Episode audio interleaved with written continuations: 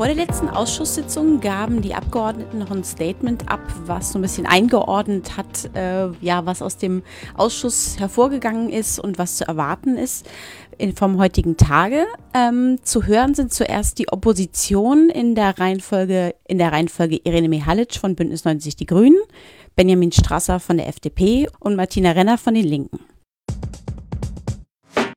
Vielen Dank. So, herzlichen, äh, herzlich willkommen und vielen Dank für Ihr Interesse zum gemeinsamen Statement der Obleute im Untersuchungsausschuss Breitscheidplatz Benjamin Stasser von der FDP-Fraktion, Martina Renner von der Fraktion Die Linke und Frau Dr. Irene Mihalic, Fraktion Bündnis 90 Die Grünen, zum Abschluss der Beweisaufnahme im Untersuchungsausschuss.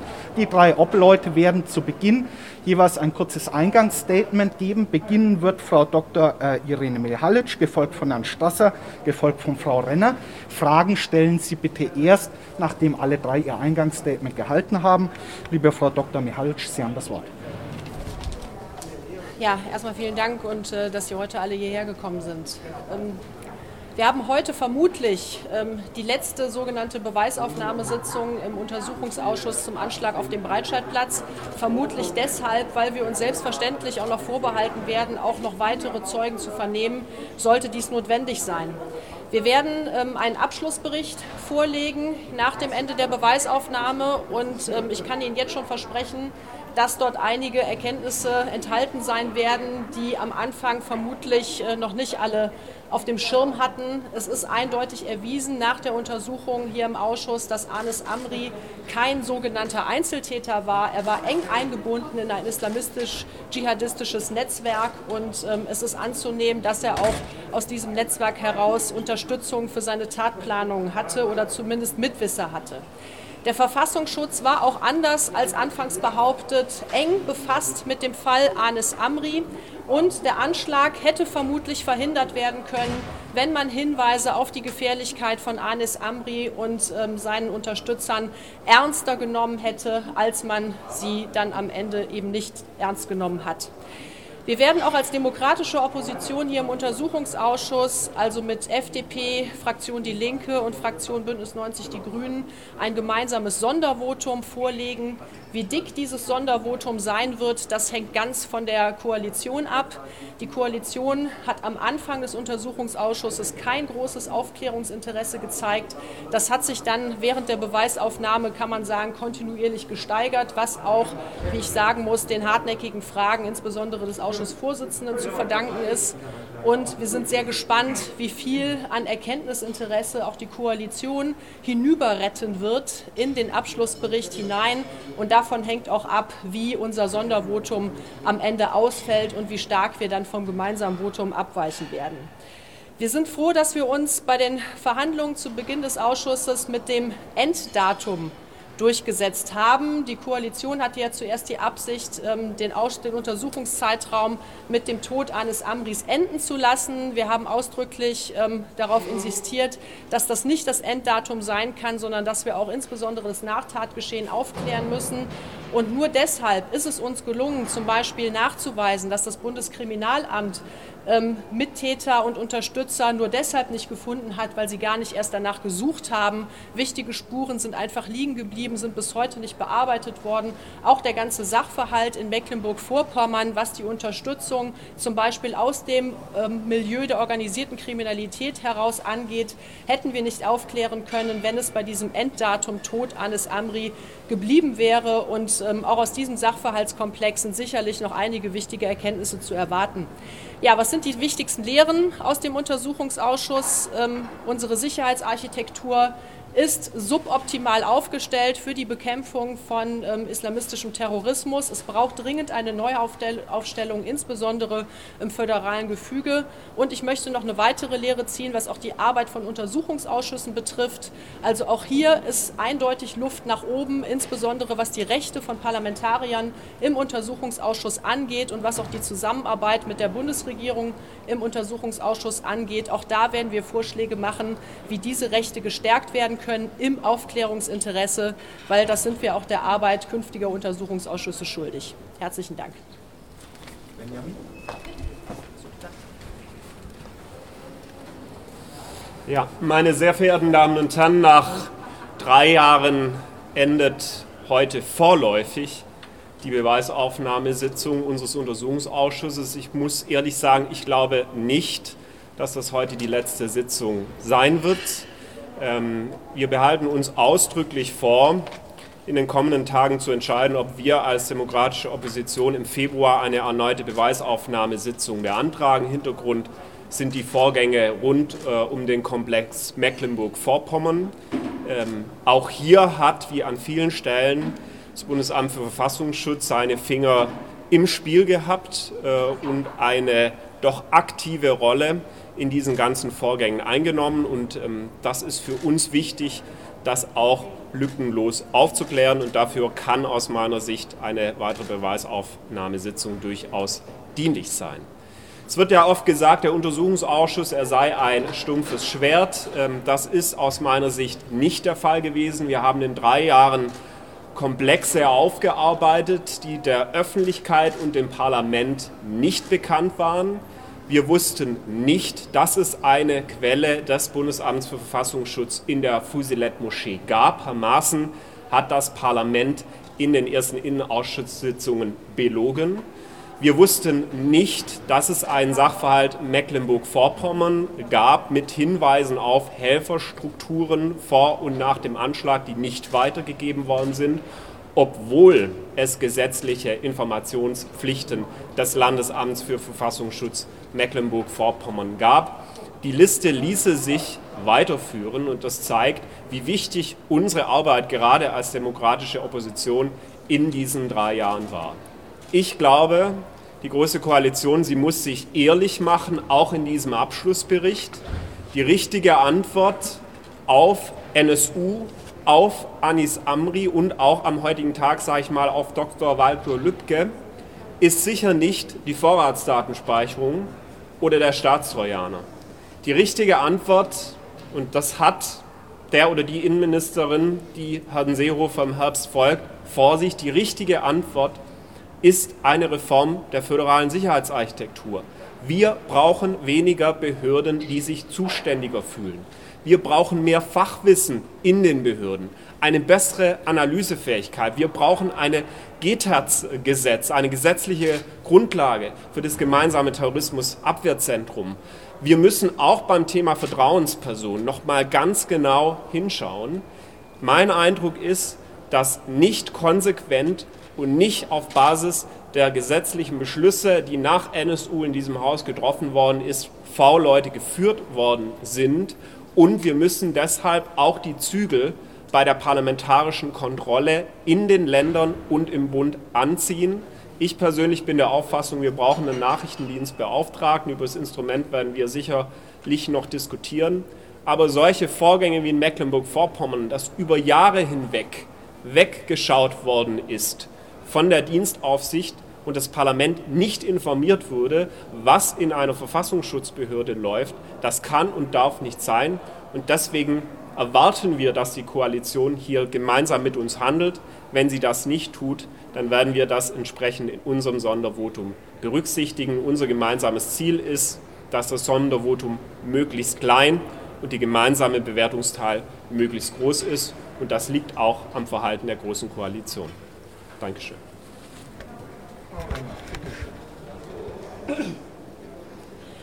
Ja, auch von mir eine Bewertung nach mehr als 140 Zeugen und Zeuginnen, die wir mit dem heutigen Tag dann als Untersuchungsausschuss vernommen haben. Und wenn wir nochmal auf unseren Auftrag zurückschauen, ja, wir sollten das Behördenhandeln untersuchen, mögliche Fehler herausarbeiten und Schlussfolgerungen ziehen. Und ich denke, bei aller Skepsis am Anfang zu diesem Untersuchungsausschuss, er hat dreierlei geleistet. Zum einen hat er neue Sachverhalte und das nur auf Druck der demokratischen Opposition zutage gefördert, von denen wir vormals gar nichts wussten. Zum Beispiel die Videos, die ein ausländischer Nachrichtendienst dem BND übersandt hatte und die Amri bei den Tatvorbereitungen zeigen, wenn man so will, und die gar nicht an die zuständigen Behörden weitergeleitet wurden. Und der jetzt schon mehrfach äh, erwähnte Komplex Mecklenburg-Vorpommern. Auch das war unser Verdienst, dass wir überhaupt hierüber sprachen. Und schauen Sie, welche politischen Konsequenzen dieser Skandal, muss man ja mittlerweile sagen, auch dann gebracht hat. Zum Zweiten, ja, es gab falsche Annahmen. Die Einzeltäterthese ist genannt worden. Es gab fehlerhafte Analysen. Die Gefährlichkeit von Anis Amri, seine Anschlagsneigung ist komplett falsch eingeordnet worden. Und das nicht nur durch eine Behörde des Landes, sondern im Zusammenspiel mehrerer Behörden, auch der Bundesbehörden. Deswegen bin ich etwas skeptisch, wenn man jetzt sagt, wir müssen einfach alles nur in eine zentrale Stelle verlegen. Vor falschen Annahmen, fehlerhaften Entscheidungen ist man da auch nicht gefeit. Ich glaube, es geht um eine ganz andere Form von Fehlerbearbeitung als jetzt reine formale Lösungen zu finden. Drittens, ich habe schon erwähnt, fehlerhafte Entscheidungen. Und da meine ich jetzt nicht nur willkürlich fehlerhafte Entscheidungen, Entscheidungen sondern auch rechtswidrige. Und ähm, der Vorgang Mecklenburg-Vorpommern muss hier noch mal angesprochen werden. Die Nichtweitergabe dieser Quelleninformation war nicht nur willkürlich, sondern auch rechtswidrig. Und wir müssen auch darüber reden, wie in Zukunft so etwas verhindert werden kann, dass also insbesondere die Verfassungsschutzbehörden hier vollkommen eigenmächtig und rechtsfrei agieren. Zuletzt, ja, man muss auch am Ende etwas demütig sein. Ich glaube, wir haben die Erwartungen der Angehörigen und Verletzten nicht erfüllt. Ähm, wir haben es nicht so weit gebracht, dass unsere Aufklärungsarbeit auch dazu geführt hat, dass weitere Mitwisser und Tatbeteiligte so weit in die Diskussion gebracht wurden, dass die Ermittlungsbehörden unter Druck gesetzt wurden, auch gegenüber ihnen entsprechende Maßnahmen zu ergreifen. Wir können Dinge nicht rückgängig machen, wie die fehlerhafte Abschiebung von Bilal Benamar. Ein nicht nur möglicherweise Mitwisser, sondern auch Beteiligter bei der Vorbereitung und Planung der Tat. Und äh, wir haben dann über den Tag hinaus tatsächlich das zu leisten, was schon angesprochen wurde, das Untersuchungsausschussrecht zu schärfen. Ähm, das gilt nicht nur hinsichtlich der Rechte des Parlaments gegenüber der Exekutive, sondern auch die Frage, was wir mit unwilligen Zeugen und Zeuginnen machen und wie wir auch die Minderheitenrechte im Untersuchungsausschuss so weiter voranbringen, dass äh, bestimmte Dinge, die wir dieses Mal wie formal schon in anderen Ausschüssen, wir haben da ja unsere Erfahrungen schon in NSU-Kontexten gemacht, nicht wieder passieren, die wir hier auch beklagen mussten ähm, und die bis heute auch zwischen der Koalition und der demokratischen Opposition und dem Parlament und der Bundesregierung strittig sind und strittig sein müssen. Also ähm, da müssen wir, glaube ich, insbesondere in der nächsten Legislatur noch mal einen Auftrag aus diesem Untersuchungsausschuss mitnehmen. Danke. Dankeschön. Gibt es Fragen? Bitte. Danke. Äh, Frau Mihalic beginnt bitte. Jan Ali. Mich würde interessieren, was Sie jeweils von den heute geladenen Zeugen erwarten, also von der KP und so weiter. Wie gezielt ist das? Also Herr Café, aber auch Herr Ackmann ähm, werden noch einmal Stellung nehmen müssen zum äh, sogenannten Fall Opal Grün. Insbesondere, das ist ja genau der Vorgang aus Mecklenburg-Vorpommern, wo es um eine mutmaßliche Unterstützung ähm, von ähm, Anis Amri aus dem OK-Milieu herausgeht.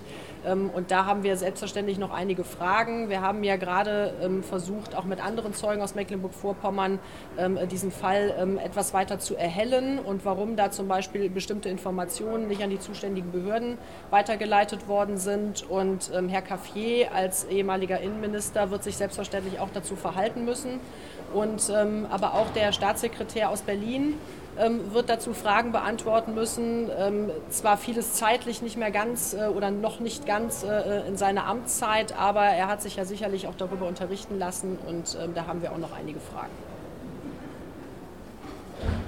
Ergänzungen?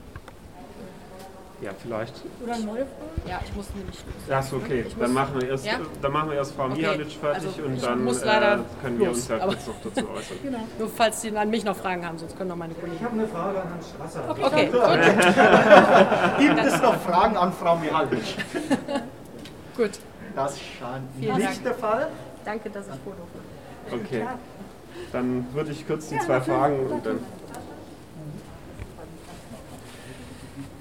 Ja, was erwarten wir äh, von den heutigen Zeugen? Ähm, also Lorenz Café ist natürlich in der Erklärungspflicht. Ähm, mir ist der Fall etwas zu voreilig äh, abgehakt worden vom neuen Innenminister Renz, äh, dass Herr Müller gehen musste. Das ist eine überfällige und richtige Entscheidung, ja. Aber Staatssekretär Lenz war ja über viele, viele Jahre und ist es bis heute dafür verantwortlich, dass die Dienst- und Fachaufsicht seitens des, äh, der Leitung des Innenministeriums über den Verfassungsschutz in Mecklenburg-Vorpommern ausgeübt wird. Und mein Eindruck aus den bisherigen Vernehmungen ist, dass das eben nicht geschehen ist. Also was wusste wann Herr Café zu welchem Zeitpunkt? War er tatsächlich über Jahre ahnungslos, was in seinem Verfassungsschutz alles passiert? Auch das ist eine Aussage. Oder wurde Herr Caffier über dieses Misstrauen, nenne ich es mal äh, sehr schön formuliert, zwischen Herrn Müller und PG auf der einen Seite und TS und AB auf der anderen Seite äh, informiert und wenn ja, was hat man dagegen getan? Also das ist äh, bei Herrn Caffier für mich heute eine der entscheidenden Fragen. Ähm, Herrn Ackmann da wird es natürlich auch um die Berliner Verantwortung gehen. Wir haben in den ganzen Zeugenaussagen ja erlebt, dass das LKA Berlin äh, auf der fachlichen Seite nicht im besten Zustand war, wenn man es mit anderen LKAen äh, zum damaligen Zeitpunkt vergleicht. Dafür trägt natürlich das Land Berlin als solches auch die Verantwortung, welche Lehren zieht man daraus, auch was die föderale Zusammenarbeit angeht.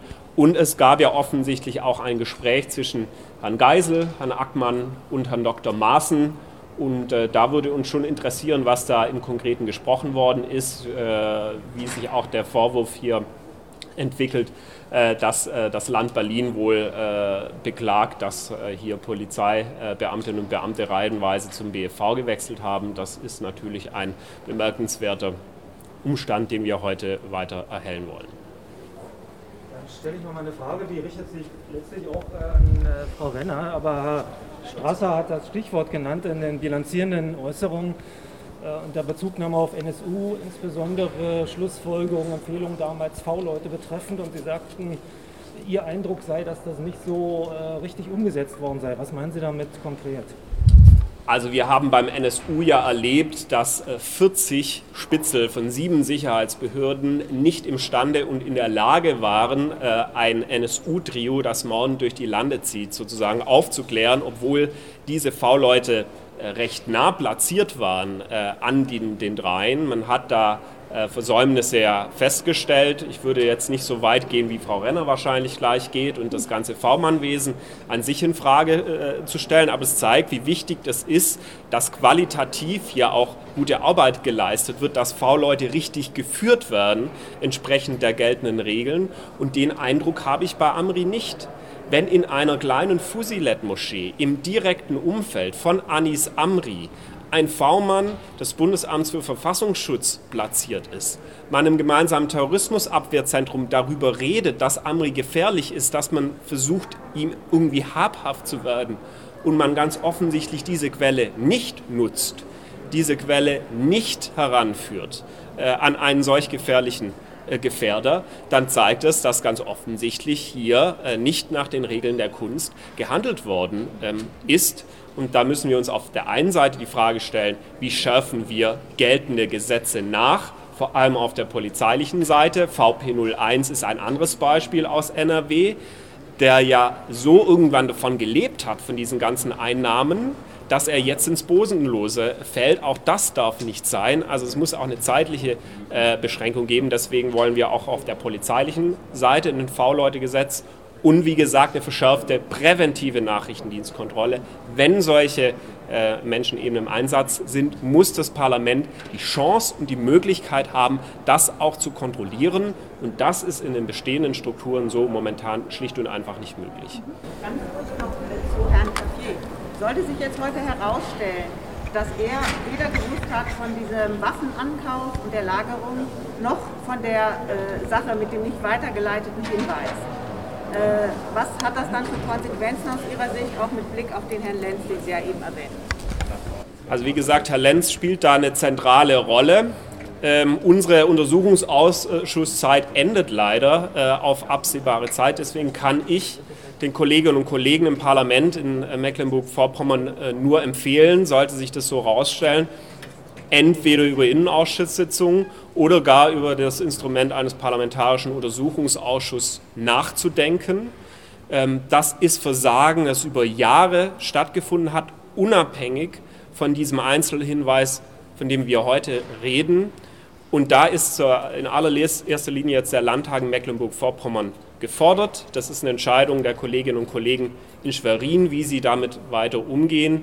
Ähm, sollte es so kommen, empfehle ich aber, dass man darüber mal nachdenkt, ob das nicht das geeignete Instrument wäre, diese Vorgänge weiter in Mecklenburg-Vorpommern aufzuklären. Frau Renner, möchten Sie ergänzen? Ich würde gerne noch zu den zwei genannten komplexen Einsatz von V-Leuten und Erwartungen an Ex-Innenminister Caffier etwas sagen.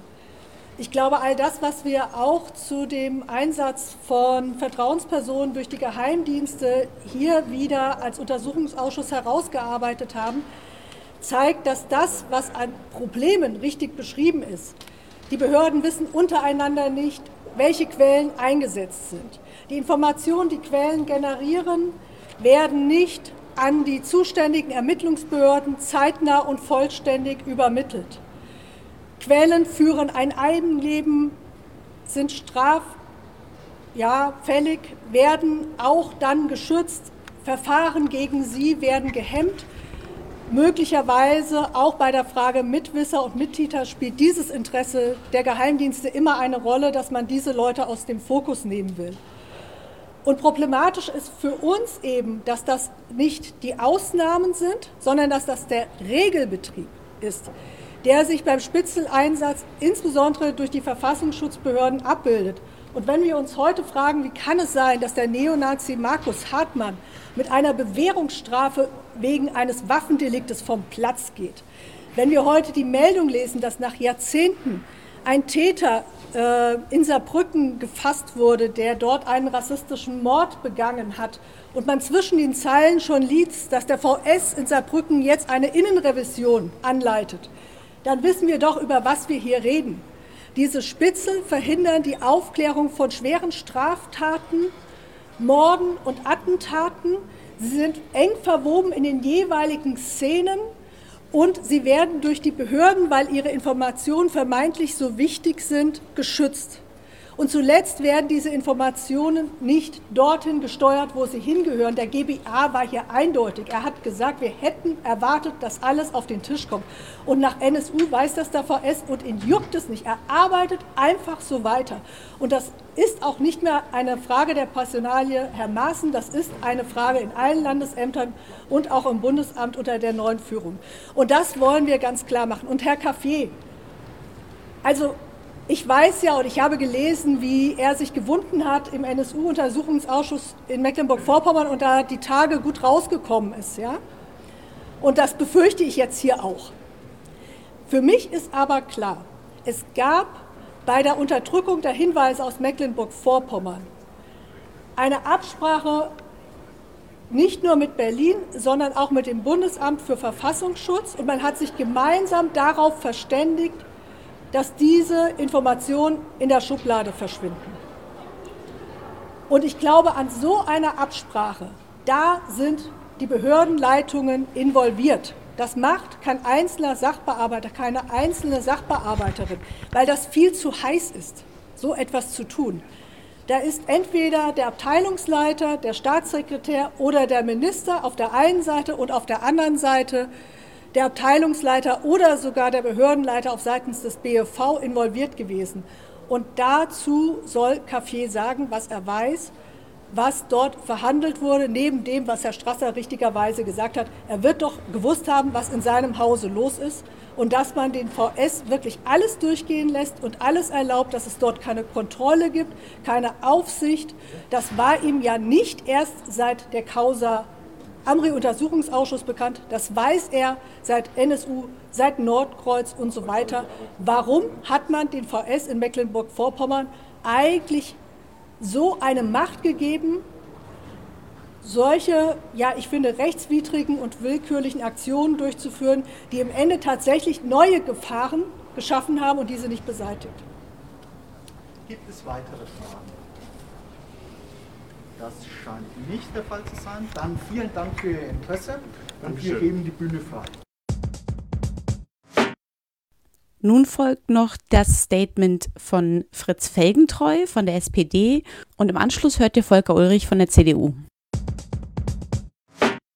Ja, aus der Sicht der SPD-Fraktion geht es heute im Wesentlichen darum, äh, einen Abschluss zu finden für drei Komplexe, die uns ja immer wieder beschäftigt haben. Beim Staatssekretär Ackmann ähm, wird es weniger um die Vorgeschichte des Anschlags gehen, als um eine Auswertung, äh, wie man einerseits die ähm, Vorgänge, die den Anschlag ermöglicht haben, im Nachhinein in den Berliner Behörden aufgeklärt hat und zum anderen natürlich auch um eine Auswertung ähm, des äh, konkreten Umgangs äh, mit der Notsituation vor Ort am Abend des Anschlages einerseits und äh, in der, in der, in der, im Umgang mit den Hinterbliebenen und den Opfern des Anschlags andererseits.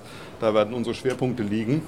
Im Fall des Zeugen Caffier ähm, haben wir ja herausgearbeitet, dass ähm, insbesondere die Informationsübermittlung zwischen dem Land äh, Mecklenburg-Vorpommern äh, und den Bundes- und den Berliner Landesbehörden nicht funktioniert hat aufgrund von Eigenmächtigkeiten einzelner führender Beamter in Mecklenburg-Vorpommern. Dass es dabei letztlich nicht dazu gekommen ist, dass eine Information nicht bearbeitet werden konnte, die möglicherweise erhebliche Hinweise für eine weitere Aufklärung hätte liefern können, ist eine Glückssache gewesen. Äh, aber ähm, trotzdem ist es natürlich auf Dauer nicht akzeptabel, äh, dass ähm, letztlich Eigenmächtigkeiten darüber entscheiden, ob wichtige Informationen weitergeleitet werden oder nicht. Hier stellen wir die Frage nach der politischen Verantwortung und natürlich auch nach äh, dem Berichtswesen und der Dienstaufsicht innerhalb von Mecklenburg-Vorpommern. Das führt zum ehemaligen Landesminister und der muss uns dazu die Fragen beantworten. Und äh, schließlich bei Herrn Jäger ähm, geht es äh, im Wesentlichen um einen Abschluss äh, dessen, was wir äh, gemeinsam erarbeitet haben äh, für die Zuständigkeiten insbesondere des Landeskriminalamts Nordrhein-Westfalen. Auch hier geht es um die Frage der politischen Verantwortung, der Frage, inwieweit der Minister über die Aufklärungsergebnisse seiner Landesbehörden, insbesondere des Landeskriminalamts, äh, informiert gewesen ist. Ähm, hier, ähm, auch, auch hier kommt es darauf an, dass wir äh, bei, den Person, bei der Person, bei der die politische Verantwortung zusammengelaufen ist, abschließend nochmal zusammenfassend fragen, ähm, was hier die wesentlichen Schwerpunkte und Erkenntnisse sind. Ja, Wenn es keine weiteren Fragen gibt, gebe ich die Bühne frei für meinen Kollegen von der Union. Ja, wir schließen heute die Zeugeneinvernahme in unserem Untersuchungsausschuss nach beinahe drei langen Jahren ab mit nochmal drei wichtigen Zeugen, die zu jeweils drei unterschiedlichen, aber bemerkenswerten Komplexen Rede und Antwort stehen sollen. Das ist heute noch nicht die abschließende Bewertung, sondern wir müssen jetzt die Zeugenaussagen nochmal alle bewerten und dann die politischen Schlüsse daraus ziehen. Wir werden Herrn Ackmann fragen, insbesondere zur, zu dem Umstand der Opferbetreuung und der Abarbeitung nach dem Anschlag. Er ist ja erst einen Tag nach dem Anschlag äh, zum Staatssekretär ernannt worden. Gleichwohl lässt die Behandlung der Opfer zu wünschen übrig. Das war unwürdig und da wollen wir wissen, ob entsprechende Vorkehrungen mittlerweile getroffen sind, dass äh, die Betreuung äh, von Opfern besser wird, damit äh, in einer psychischen Notsituation die Opfer wissen, der Staat lässt sie nicht allein. Wir werden mit dem ehemaligen Innenminister des Landes Mecklenburg-Vorpommern, Herrn Lorenz Caffier, darüber sprechen, warum es zu einem solchen eklatanten Versagen auf Seiten des Landes äh, Mecklenburg-Vorpommern gekommen ist. Insbesondere die Frage, weshalb möglicherweise relevante Umstände über zwei Jahre lang hinweg nicht weitergegeben worden sind.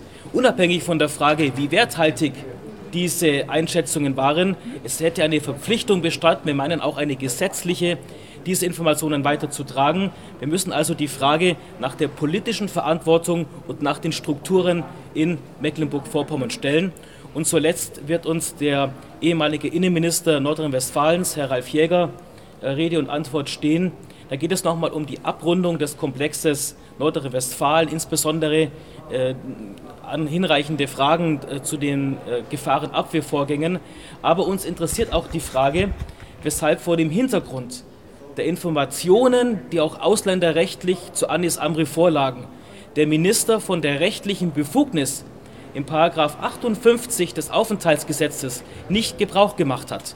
Es gibt nämlich im Gesetz eine Ministerbefugnis, einen Gefährder äh, abzuschieben und damit äh, außer Landes zu bringen. Und da ist die Frage, warum das äh, unterblieben ist. Diese Fragen werden wir heute stellen und äh, im Nachgang zu dieser Sitzung dann den Untersuchungsausschuss insgesamt bewerten. Aber das ist dann Thema einer äh, erneuten Einlassung.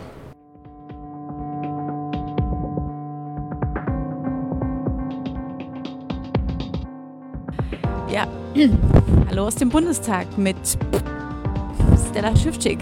Ähm, Daniel liegt leider krank im Bette und jetzt habe ich großartigerweise Benjamin Strasser von der FDP an meiner Seite, um möglichst kurz und knackig den heutigen Tag mit den drei Zeugen einzuordnen. Ähm, als ersten Zeugen hat der Ausschuss den Staatssekretär Thorsten Ackmann gehört. Ackmann sagte, dass sich die Hinweise aus NRW nicht bestätigen ließen. Da ging es ja um die Hinweise aus Mecklenburg-Vorpommern nach dem Anschlag auf mögliche Helfer, Unterstützer, Strukturen ähm, im Zusammenhang mit dem Breitscheidplatzanschlag da muss man auch sehr darauf achten, was konkret übermittelt worden ist. Ja? Äh, natürlich kann ich immer nur das überprüfen, was ich weiß. Äh, und wenn eine andere Behörde halt deutlich mehr weiß und schriftlich nachweisbar weniger übermittelt, dann kann ich halt nicht sagen, ja, die Berliner, die haben das ja auch bestätigt, dass da nichts dran ist. Das ist ja so das Dilemma. Ähm, der jetzt der ehemalige Verfassungsschutzchef aus Mecklenburg-Vorpommern sagt da, ja, ja, die zusätzlichen Infos, die kamen ja aber auch erst später. Und dadurch, dass die angeblich später kamen von der Quelle zum gleichen Sachverhalt, ist es ja alles mega unglaubwürdig. Ähm, und auf der anderen Seite stehen TS und AB, also die VP-Führer aus MacPom, äh, die sagen, nee, wir dürften das nicht verschriftlichen und wir haben sozusagen im Mai die letzte Chance, bevor AB gegangen ist, genutzt und haben das einfach in, in einen Treffbericht, denn, der da noch erstellt worden ist, reingeschrieben, um es irgendwie zu dokumentieren. So, jetzt kommt hier auf den Servierwagen ist Verlass, wie wir schon in der letzten Folge gesagt haben, ja. Genau. Und deswegen ist natürlich die These jetzt aus, aus Berlin für uns jetzt nicht mega elektrisierend, dass wir das nicht, äh, sie nicht bestätigen konnten, weil halt die wesentlichen Erkenntnisse, so viel darf ich glaube ich sagen, ohne Geheimnisverrat zu begehen, die wesentlichen Erkenntnisse in dieser Meldung aus dem Februar gar nicht drin standen. Ackmann sprach heute auch noch von einer Anzeige gegen zwei Sachbearbeiter ähm, und sprach oder erwähnte häufig ähm, den ebenfalls schon als Zeugen gehörten Herrn Steyhoff, ähm, der seinen Stellvertreter schickte, weil es irgendwie im Innenausschuss zu Fehlinformationen gekommen ist. Was kannst du dazu sagen? Ja, also diese, dieser Herr L. -Punkt und Herr O. -Punkt, das sind ja die zwei äh, Sachbearbeiter, denen wird vorgeworfen, äh, im Nachgang die Akten frisiert zu haben ähm, und aus einem ähm, gewerbsmäßigen Drogendealer äh, Amri einen Kleinkriminellen gemacht zu haben, mit dem Unterschied, dass es natürlich strafrechtliche Konsequenzen hat. Auch die Frage, hätte man den schon damals aus dem Verkehr ziehen können und so weiter. Da gibt es ja auch unterschiedliche Auffassungen innerhalb dieser Abteilung oder dieses Referats. Äh, da gibt es ja die, ein, die andere Sachbearbeiterin, die eben diesen diesen äh, umfassenden Vermerk geschrieben hat, die behauptet, dass, äh, dass ich habe das so eingeschätzt, sei es gewerbsmäßig und dann wurde danach in meinem Vermerk darum gemalt. Ähm, muss äh, sagen, dass das Gerichtsverfahren oder das Ermittlungsverfahren ist ja eingestellt worden dann, weil man es denen nicht mit hundertprozentiger Sicherheit nachweisen konnte, beziehungsweise bei einem läuft noch ein Diszi, der hat die Aussage hier vom Untersuchungsausschuss verweigert. Deswegen ist das natürlich alles höchst befremdlich. Ähm, der Herr Steyhoff, als der da war, also der Präsident äh, des, des Landeskriminalamts Berlin, ähm, der hat uns ja fünf Stunden mehr oder weniger nur Versagen und Fehler seiner Behörde äh, aufgezählt. Also angefangen von dieser komischen Kontrolle am zentralen Omnibusbahnhof, ne, wo man äh, am Tag davor im GTAZ noch sagt, nicht ansprechen, nicht kontrollieren. Äh, und die sagen, Judy, wird gemacht und dann ist eine Fortbildung. Der eine liest den Einsatzbefehl nicht, die kontrollieren den, zack, Amri merkt, was da Sache ist, warnt sein Netzwerk ähm, äh, das da angefangen, das zieht sich ja wie eine rote Schnur äh, durchs Verfahren und ähm, deswegen wundert es mich auch nicht, dass äh, vielleicht der Ackmann, wenn ich es richtig verstanden habe, oder sein Stellvertreter da nicht so ganz auf den aktuellen Stand gebracht hat für den Innenausschuss des Abgeordnetenhauses. Vielen Dank. Dann würde ich sagen, das ist das zu Thorsten Ackmann. Ähm, der zweite Zeuge war Innenminister AD aus Mecklenburg-Vorpommern, Lorenz Caffier. Ähm, das war ein Zeuge, auf den ich irgendwie Hoffnungen gesetzt hatte. Erstmal, weil er sich rar gemacht hat, weil er sich, glaube ich, ein, zwei Mal auch krank gemeldet hatte. Und ähm, dann ja aufgrund ähm, ja, anderer Geschehnisse, die in Mecklenburg-Vorpommern passiert sind mit ähm, dubiosen Waffenkäufen ähm, persönlicher Natur, Cafés, war jetzt ähm, in dieser Ausschusssitzung das Thema, dass er gesagt hatte, Lenz hat gesagt, äh, er sagt es dem GBA und sich dann an dieser Stelle ähm, so aus der Affäre gezogen hat und gesagt, na gut, ich habe dann da auch näher nichts informiert, weil er gesagt hat, er macht es. Die Rolle von Lenz ja. ist ja die zentrale. Ne? Äh, bis jetzt hat ja nur Müller irgendwie seinen Hut genommen, ist jetzt aber auch nicht mehr so äh, tief gefallen, weil er ja eh kurz vor der Rente war und jetzt ist halt ein paar Monate früher äh, im einstweiligen Ruhestand. Ähm, und wir konnten heute finde ich, ganz gut rausarbeiten, dass Lenz eigentlich so der Dreh- und Angelpunkt äh, war, was mhm. die Kontrolle des Verfassungsschutzes in Mecklenburg-Vorpommern angeht. Ich muss da ein bisschen unterscheiden. In manchen Ländern ist es so, der Verfassungsschutz ist eine eigene Behörde. Und es gibt manche Länder wie Berlin und Mecklenburg-Vorpommern, da ist das Teil des Innenministeriums, so eine Abteilung, also in-house, auch Verfassungsschutz sitzen dann auf einer speziellen Ebene, aber im Gebäude drin. Ähm, und da ist es ja noch wichtiger, dass sozusagen Informationen, was schiefläuft und so, äh, an die Hausspitze direkt gemeldet werden. Und äh, der Staatssekretär Lenz war sozusagen der Filter. Das hat uns Café ja auch bestätigt. Ähm, ähm, für Café war Lenz der zentrale Ansprechpartner. Und wir konnten jetzt nicht nur beim Amri-Hinweis wo wir das ja sehr gut rausarbeiten konnten, dass da rechtswidrig gehandelt worden ist, also dass man gegen Gesetze verstoßen hat, was die Weitergabe ähm, dieses Hinweises angeht und auch der Umgang äh, grundsätzlich. Das war ja nicht nur das Ereignis, sondern wir haben im Untersuchungsausschuss auch andere ähm, Umstände erfahren, viel in geheim eingestufter Sitzung, deswegen darf ich hier wieder nicht ins Detail gehen, aber da ging es natürlich um das Thema VZ 58, also diese Kalaschnikows in Anführungszeichen, diese Deko-Waffe, äh, mit der man doch auch Menschen erschießen kann, wenn man sie wieder zurückbaut. Das hat äh, ja Herr Müller, der immerhin Leiter dieser Behörde ist, bestritten und hat immer von Spielzeugwaffen gesprochen. Und mit Spielzeugwaffen kann ich ja auch eine Tankstelle überfallen und niemand töten und so weiter. Also sowohl äh, Lenz wie auch Café haben gesagt, natürlich unabhängig von jetzt der, dem Waffengutachten bezüglich der Waffe ist es grundsätzlich möglich, mit Dekowaffen Menschen zu töten. Und ja, bei Paris beispielsweise ist das auch genau so durch Islamisten passiert. Mhm. Ich fand das erschreckend, dass über diese und andere Bereiche ähm, offensichtlich der Innenminister laut seiner eigenen Aussage heute nur ganz am Rande oder gar nicht informiert worden ist. ja, selbst ja über, selbst über den Verbleib ähm, im Landesamt für Verfassungsschutz der Waffe. Also dass es über Jahre da in diesem Schrank genau. gelegen hat. Das ist ja nur durch den Hinweis dann äh, durch, durch ähm, TS dann zum Thema geworden und äh, Lenz äh, hat laut eigener ähm, Darstellung äh, ja auch nur durch TS davon erfahren, dass da diese diese, dass es diesen Amri-Hinweis gab und dann diese, diese Waffe in einem Tresor im Verfassungsschutz, wo der Verfassungsschutzpräsident gar nicht sagen konnte, wo der Tresor genau war im Verfassungsschutz. Irgendwo gab es halt diesen Tresor, wo diese Waffe drin war, die man ja ursprünglich vernichten wollte. Dann wollte man wieder irgendwie ein Waffengutachten machen. Also es war irgendwie alles sehr konfus, wie Müller uns das hier präsentiert hat. Dann gibt es noch diese abgesägte belgische Schrotflinte.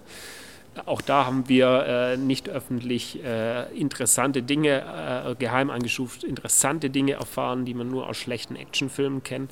Also wo man sich äh, echten Faceporn, Kopf an die Hand, darüber dürfen wir auch nicht reden. Und, aber ich, das, was ich heute mitnehme, ist, dass Café offensichtlich bei den Punkten im Prinzip genauso wenig wissen will wie die Öffentlichkeit. Und das macht natürlich zum einen Nachdienstkontrolle total, ja, kann man knicken, wenn äh, das Kontrollgremium des Landtags vorgetragen bekommt äh, vom, vom Verfassungsschutzpräsidenten daneben sitzt der Staatssekretär oder der, der äh, Minister und die erzählen so mal, was so gerade bei denen läuft. Und da können wir darauf gehen, dass die das mit den, den Schrotflinten und was da alles passiert ist, sicher auch nicht dem PKK, der, der PKK, also der Parlamentarischen Kontrollkommission des Landtags MV erzählt haben.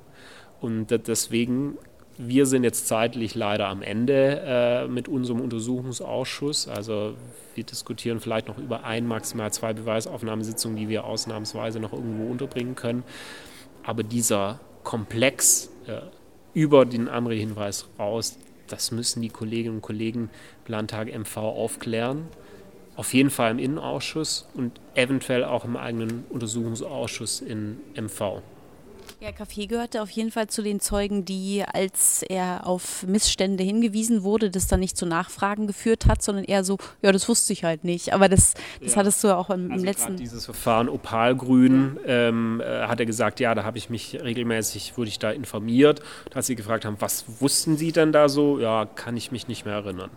Ähm, und das war halt so schade heute, dass an allen zentralen Punkten er dann äh, nur so ein bisschen gesagt hat, wurde ich wahrscheinlich informiert, aber ich kann mich nicht mehr erinnern. Und das, ähm, das nehmen wir ihm nicht so ab, dass das wirklich, wirklich so ist. Ich fand auch noch interessant, dass er total leise gesprochen hat. Wahnsinn, also man hat, man hat ja. unten ihn kaum verstanden und irgendjemand hat, glaube ich, mal von der Tribüne. Das war ich. Ah, das warst du lauter äh, gerufen, ja. Und dann hat er irgendwie zwei Sätze lauter geredet und dann ist er wieder, wieder zurück. Das war wirklich mühsam, ihm folgen zu können, weil es einfach so leise war. Ja. Also auch, ähm, ja, der, der, Bereich Opalgrün hatte ich auch so das Gefühl, als das Wort gefallen ist, dass er dann auch irgendwie so noch so ein bisschen kleiner geworden ist. Und dann auf jeden Fall, die erinnere ich mich, also wenn man irgendwie, äh, ja, Körpersprache für Dummies, würde ich sagen, das, das war ziemlich eindeutig, dass da ja, ja die Erinnerung. Das ist natürlich einfach auch in einem desolaten Zustand. Man darf nicht vergessen, da gab es NSU, da gab es Nordkreuz, da gab es jetzt Amri. Also äh, das ist ja wirklich eine skandalgebeutelte Abteilung und Behörde. Und dass man dann äh, sozusagen als Innenminister irgendwann denkt, und jetzt muss ich den Scheiß auch noch irgendwie hier verteidigen, dass man dann irgendwann nicht mehr, nicht mehr möchte, das kann ich auch verstehen. irgendwie ansetzen. So, dann jetzt noch ganz schnell zum letzten Zeugen, Innenminister ebenfalls AD aus Nordrhein-Westfalen, Ralf Jäger. Ähm, Ralf Jäger hat mich mit dem Eingangsstatement etwas schockiert, muss ich sagen, weil ich ihn da irgendwie sehr. Mm, wie also soll ich das? Vielleicht bin ich da auch der Falsche, sowas zu Ralf Jäger. Ja. Ich ihn, glaube ich, ja immer missverstanden habe. Also so, äh, schon die Frage, die ich gestellt habe, war zu unspezifisch, unkonkret. Habe ich doch vorhin mindestens schon dreimal gesagt. ja, das hat er immer bei den Stellen gesagt, wonach ich ihn gar nicht gefragt habe. Also er hat sich beschwert, dass er nochmal was dazu sagen muss, was ich gar nicht wissen wollte. Aber ich habe es dann irgendwann ihn reden lassen, weil ich mir dachte, ja, okay, dann sag's halt noch ein sechstes Mal, wenn es dir auf dem Herzen liegt. Aber was mich einfach tierisch geärgert hat, dass man, dass man ihn sozusagen damit konfrontiert hat, aus meiner Sicht, was er gesagt hat, auch in seinem Eingangsstatement. Also zu sagen, irgendwie die Ausschussmehrheit des PUA in NRW hätte verweigert, dass er da Akten lesen darf. So habe ich ja. das wahrgenommen, ne, dass er das gesagt hat. Mhm. Vielleicht kannst du auch dazu sagen, ob ich das, habe ich ganz genau empfunden. Äh, falsch gehört habe. Und wenn man dann nachfragt, ja, warum sind Sie denn nicht wie alle anderen 139 Zeugen äh, äh, zum Ministerium gegangen, haben gefragt, kann ich da mal Akteneinsicht äh, da hätte er sofort das gekonnt, weil die haben die Sachakten, nicht der PUA. Um dann irgendwie zu sagen, ja, mir ging es ja nur um ein Sitzungsprotokoll einer Sitzung, wo ich nochmal äh, da reinschauen wollte und das hat ja nur der Landtag, dann ist es halt was anderes, wie die Behauptung, äh, der Ausschuss in Nordrhein-Westfalen hat mir mit seiner Mehrheit verweigert, dass ich mich vorbereiten konnte. Ja. Ähm, und das finde ich halt ärgerlich einfach oder nervig. Ja, neben diesem äh, Vorwurf fand ich, war das auch ein ziemliches Bingo-Spiel mit ähm, ja 2015, wir waren alle überlastet und äh, ja die, dass die Gefährderrate dann so angestiegen ist und ähm, also es waren viele Begriffe drin und viel Wording, was man aus einer anderen Fraktion in diesem Ausschuss kennt ähm, und dass man mit frühzeitiger und schneller Abschiebung da auch ziemlich viel tun kann. Und ähm, ja, das wirkte auch so ein bisschen danach, sich nicht so wirklich mit dem Problem zu beschäftigen, sondern einfach sagen, ja, Lösungsabschiebung und das war's. Ähm, du hattest das Wort Störgefühl verwendet. in Bezug auf die doch sehr langfristig verwendete VP01, die zwischen 10 bis 15 Jahren in Verwendung war in verschiedenen Szenen. Genau, verschiedene Szenen, genau. Über Prostitution, islamistischer Dschihadismus, also er hat uns das wirklich sehr eindrücklich in der nicht öffentlichen Vernehmung auch nochmal äh, dargestellt, ne, was es jetzt für sein Leben heißt und was für eine Lage er da jetzt ist und dass er eigentlich von diesem Geld natürlich sehr gut gelebt hat. Äh, klar, er hat ja nebenher auch noch Hartz IV auch noch bekommen, sozusagen. Die Wohnung wurde bezahlt und dann kriegt man mal für so einen halbjährigen Einsatz 10.000 Euro ne, äh, auf, die, auf die Kralle. Und da gewöhnt man sich natürlich dran und ist auch so versucht zu sagen, wo kann ich, äh, wo kann ich da, da jetzt noch weitermachen? Ähm, und ähm, das ist einfach für diese, das, das kann man nicht verantworten als Staat. Also das ist schon ein Unterschied. Ich bin da jetzt ja nicht so radikal wie, wie andere Kolleginnen aus der demokratischen Opposition, was, was V-Leute angeht. Aber das kann immer auch nur limitiert auf, da geht es um Leute, die schon in der Szene drin sind, die Kontakte herstellen können zu diesen ganz closed Jobs, Zirkeln. Ne? Äh, wenn man skeptisch ist, ist bei technischer Überwachung, das bin ich, äh, aus sozusagen Sicherheitsgründen für uns alle, Staatstreuern und so, da muss ich natürlich überlegen, wie komme ich an diese Szenen ran. Und das ist ein sehr begrenztes Instrument, das aber wirksam sein kann. Und äh, die VP01 hat natürlich wertige Informationen geliefert, aber trotzdem muss ich vorsichtig sein ne, und kann die nicht wie ein, wie ein Beamten sagen und Mensch, du, du bewegst dich gerade so im äh, islamistischen Bereich, komm, geh doch, geh doch da noch tiefer rein in die Szene und schaff da Kontakte. Und ähm, ich hatte den Eindruck, also er hat ja selber gesagt, er hat das Buch nicht gelesen, Undercover. Ich hatte auch den Eindruck, dass er sich nicht wirklich mit dieser VP auch nach dem Anschlag dann beschäftigt hat, als es drum, drum ging. Klar war die Zeit bis zu seiner Abwahl Mitte äh, 2017 war kurz oder es war ein halbes Jahr, aber trotzdem finde ich, wenn so ein krasser Anschlag passiert und man so unter Feuer steht als Minister, muss man doch zumindest mal vielleicht mit dem LKA-Präsidenten reden ja, und sagen, ähm, sagen Sie mir jetzt mal unter vier Augen, wie ist denn das wirklich, ja? Und ich finde auch, das hat unser Untersuchungsausschuss gezeigt, gerade die EK Ventum, das LKA, hat ja eine gute Arbeit gemacht, ja das kann man ja als Minister eigentlich, jetzt geht's Licht aus, das ist ein Zeichen. Das kann man als Minister ja auch mal loben, hat er irgendwie nicht gemacht. Und mein Gesamteindruck war, dass er in diesem ganzen Fall nicht wirklich tief drin war, äh, dass es eher so ums ganz grundsätzlich Grobe ging. Ähm, den 58a Aufenthaltsgesetz betrifft ja die Gefährderabschiebung, der stand ja schon immer im Gesetz. Mhm. Und man hat ihn halt nie gezogen, weil man immer schon sozusagen die Schere im Kopf hatte gesagt, wird ja eh nie äh, durchkommen. Da muss man bis fast Bundesverwaltungsgericht. Und gerade bei diesem Fall Amri hat, hat er ja auch gesagt, er kann mir nicht sagen, wie viel 58a-Diskussionen es 2016 gab, aber wahrscheinlich eher wenige oder nur diese eine. Irgendwann muss ich es ja mal probieren und sagen, jetzt lassen wir das mal juristisch klären. Auch in dem Wissen, es ist schwierig mit Tunesien, mit Maghreb, mit den Passersatzpapieren. Also sagen, ich habe in sechs Wochen sozusagen vom Bampfen Bescheid, äh, kein Asylanspruch bringt mir ja nichts, wenn der dann trotzdem weiterhin im Land ist, weil halt die Maghreb-Staaten sich weigern oder geweigert haben, da diese äh, Gefährder zurückzunehmen. Ja. ja. ja vor allen Dingen, weil ja immer wieder die Frage ist, ob nicht vielleicht äh, der Attentäter selber eine Quelle für den Verfassungsschutz gewesen sein könnte. Ja, wobei, äh, da bin ich ehrlich, da haben wir jetzt kein einziges mhm. wirkliches stichhaltiges äh, Indiz. Ja, äh, also ja, nur, nur so das, das Gefühl, dass er eben wie so eine, wie so eine heiße Kartoffel irgendwie ja, im Spiel glaub, ist und keiner fasst sie an. eher so das, das Ding, ähm, jeder wusste, das ist gefährlich, das ist eine tickende Zahlpunkte-Bombe und jeder war froh, wenn er nicht zuständig war, ja, äh, weil keiner so wusste, was machen wir jetzt, ach, 58a, mega schwierig, machen wir nicht, ähm, ja, Abschiebung auch nicht so easy, ähm, dann, dann dealt er da irgendwie mit Drogen, dann, dann war er halt wieder beim LKA Berlin, die dann nicht wussten, hier mit Drogen dealen und Pornos konsumieren, das ist kein Zeichen davon, dass das äh, entspannter ist, sondern da hätten ja alle Alarmglocken schrillen müssen, ähm, also das ist schon ähm, das ist schon eher ein Zeichen der irgendwie Überforderung in dem Moment, dass man einfach nicht weiß, was machen wir denn jetzt mit dem, mit dem Typen. Irgendwann passiert was, aber am besten nicht bei uns. Ähm, und deswegen sind so Fragen wie Friedrichshafen für mich eher relevanter. Ne? Da will jemand freiwillig gehen. Äh, man wertet die Chats nicht aus, sondern behauptet einfach, der will nach Syrien, Foreign Fighter, ziehen wir raus. Ne? Ähm, und wenn wir jetzt im Nachhinein diese Chats auswerten, haben wir eher Anzeichen, dass er zurück nach Tunesien will, weil er halt merkt, irgendwie ist es auch nicht so ganz einfach, äh, sofort einen Anschlag hier zu begehen und äh, keine Perspektive. Wäre vielleicht, hätte, hätte Fahrradkette der Moment gewesen, wo er mal draußen gewesen wäre und hoffentlich nicht mehr rangekommen wäre als, als Gefährder. Ähm, aber das ist alles Spekulation. Ne? Gut, das Gut. ist. Äh vielleicht das letzte Mal.